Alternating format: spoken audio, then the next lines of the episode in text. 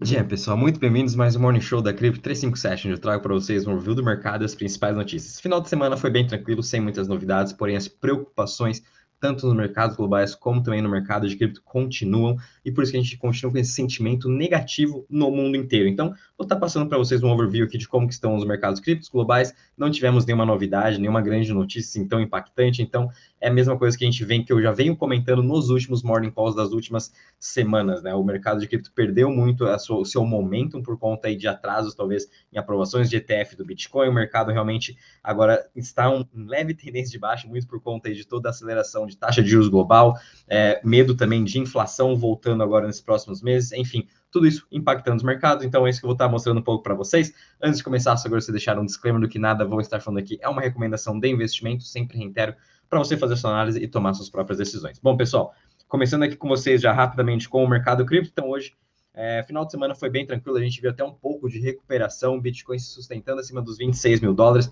depois de uma grande venda que a gente teve na sexta-feira, muito ainda por rumores da SpaceX ter vendido é, sua posição em Bitcoin 373 milhões de dólares, o que ninguém sabe se é verdade ou não. Simplesmente o Wall Street Journal uh, postou uma, uma reportagem falando que a SpaceX marcou um prejuízo na sua posição de Bitcoin. E só lembrando que toda empresa nos Estados Unidos que possui Bitcoin em carteira, eles são obrigados a computar somente o prejuízo da sua posição. Então, é, a gente não sabe se realmente SpaceX vendeu ou não seus Bitcoins. O Elon Musk também não falou nada, ficou aí quieto esse final de semana, não comentou se vendeu ou não, ou o que, que ele achou dessa reportagem. Então, com isso, a gente viu um pessimismo muito grande no mercado. Agora a gente está vendo uma estabilização com alguma de, algumas altcoins, né, tentando aí uh, se recuperar das quedas. Então a gente está vendo aqui Optimus subindo mais de 3%, óbvio que tem toda a sua narrativa ainda da Base, de outras mais, mais de 10 uh, ah, blockchains estão querendo construir no seu OP Stack. Hoje a gente está vendo aqui uma realização de lucros do Rune. Eles finalmente lançaram hoje o seu protocolo de empréstimo, que a gente consegue pegar 50% do nosso valor que a gente coloca de colateral, de tanto de Bitcoin como Ethereum, a gente consegue pegar 50% desse valor em empréstimo sem ter que pagar juros. Então, Torchain vem vindo aí para revolucionar o mercado de empréstimos on-chain de forma descentralizada, mas no geral a gente está vendo aí as principais altcoins, né? Uh, até mesmo as majors uh, altcoins, as top 10, aí, todas elas também em queda, como a gente está vendo aqui, o Bitcoin trabalhando ainda acima dos 26 mil dólares, Ethereum também 1.672, atenção muito grande ainda na BNB por grandes posições que ele tem em protocolos da uh, on-chain de empréstimos também, por exemplo, a Venus, em que teve grandes liquidações durante o final de semana, em que ele perdeu a região dos 220, 225 dólares, onde pessoas estavam é, alavancadas nesse, nesse valor. Então, é uma atenção muito grande ainda com o BNB e toda essa queda que a gente está vendo, isso pode, assim, é, ainda atrapalhar um pouco da sua performance por conta dessa alavancagem. Mas, no geral, como a gente está vendo aqui, todas as altcoins ainda tentando se recuperar do sell-off da semana passada e, obviamente, todo esse pessimismo que a gente está vendo nos mercados globais impacta também cripto.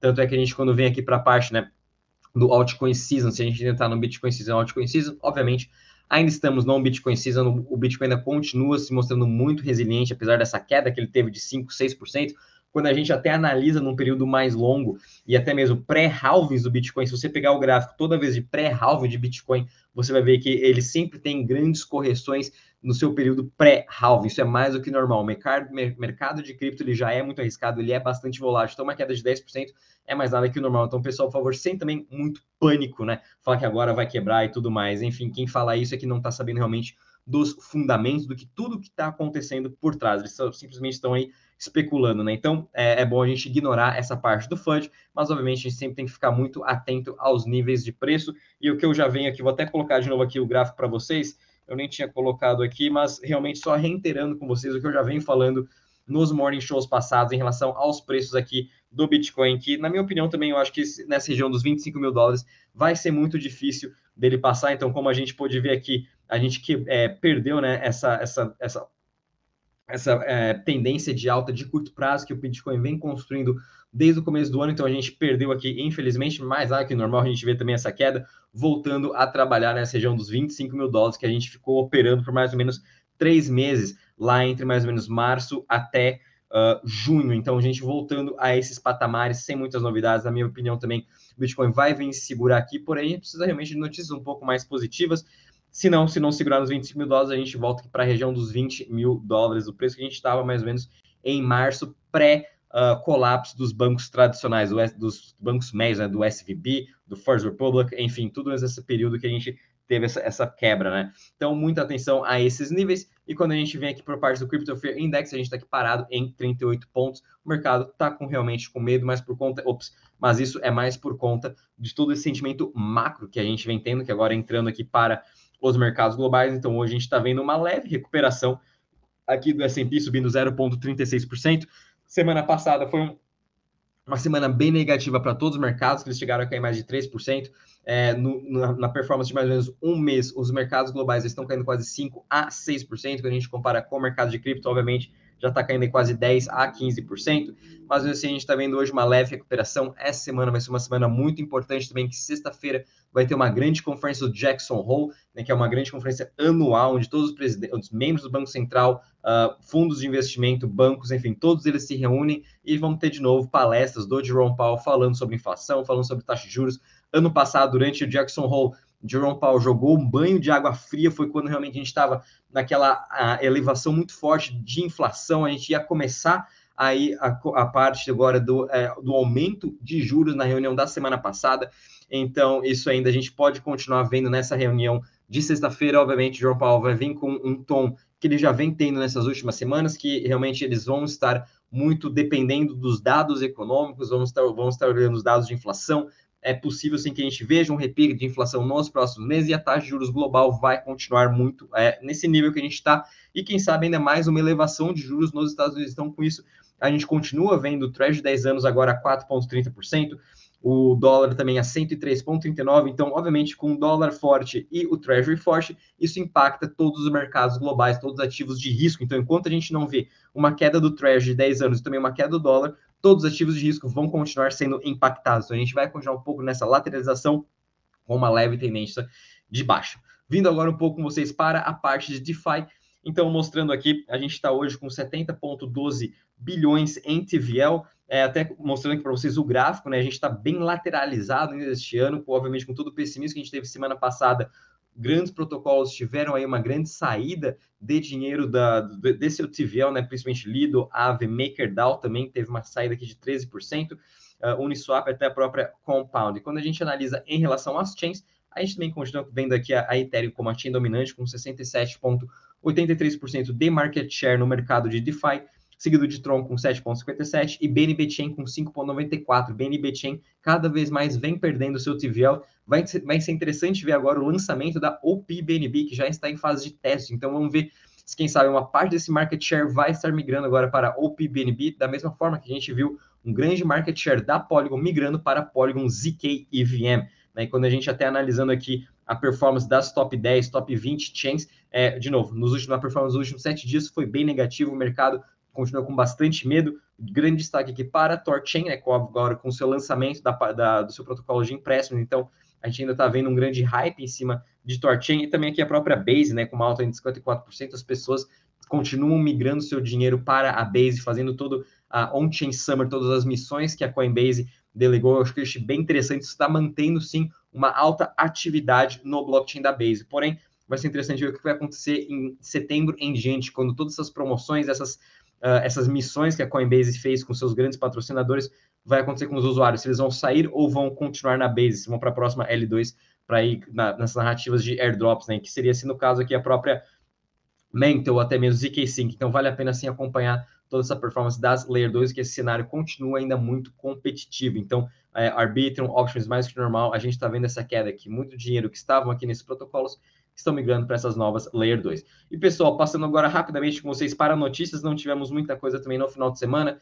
É, a gente teve aqui agora a BitGet, que é a outra corretora que está melhorando e aumentando ainda a questão de segurança e fazendo também todo o nosso KYC, todo o nosso registro na corretora. A gente teve semana passada o KX também passando por todo esse aumento de verificação de identidade dos seus usuários, uma coisa que Binance já vem fazendo isso no passado e muita gente criticando a Binance, né? Agora a gente está vendo todas as outras corretoras seguindo o exemplo da própria Binance. Então, para a gente ver como toda essa questão de regulamentação, até mesmo de, de KYC, né, prova de identidades, isso vai ficar cada vez mais, as, as corretoras né, vão ficar cada vez mais pedindo todos esses documentos para realmente ter uma verificação completa dos usuários, que é o que os governos vão querer. Então, Se você não quer ter essa verificação, sugiro realmente operar por uma DEX, que seria a coisa mais fácil, que é todo mundo vai começar a fazer, obviamente. Então, é mais um motivo até da gente ver cada vez mais usuários que não queiram estar mandando seus documentos para suas corretoras estarem agora migrando para as DEX, mais um grande caso de uso para Torchain, Uniswap, Trader Joe, GMX, GNS, enfim, vale a pena também continuar vendo todo esse grande desenvolvimento que está acontecendo nas corretoras descentralizadas.